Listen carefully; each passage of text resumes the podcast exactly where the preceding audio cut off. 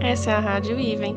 Eu sou a Tamira Estazava, sou diretora financeira da Iven Card e estou aqui para descomplicar o seu financeiro. Vamos começar? Eu vou falar um pouquinho para você de como você pode estar fazendo para evitar e o que fazer em caso de inadimplência. Bom, é importante você criar regras de cobranças. Isso vai te ajudar antes de vencer o boleto e caso o boleto vença.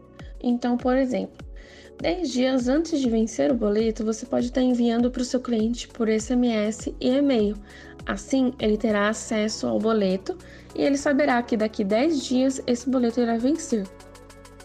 No dia do vencimento, você pode criar um alerta. Isso pode ajudar aqueles clientes que esquecem. Então, você envia um e-mail, um SMS e ele saberá que naquele dia está tendo vencimento do seu boleto.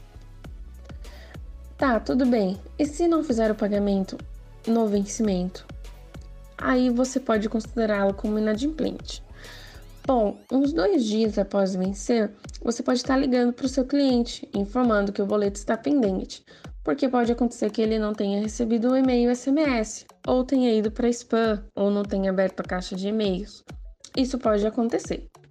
Então, você ligando para ele, ele vai saber que existe essa cobrança ele normalmente vai efetuar o pagamento. Tudo bem, mas e se ele não efetuar? Aí você cria uma regra.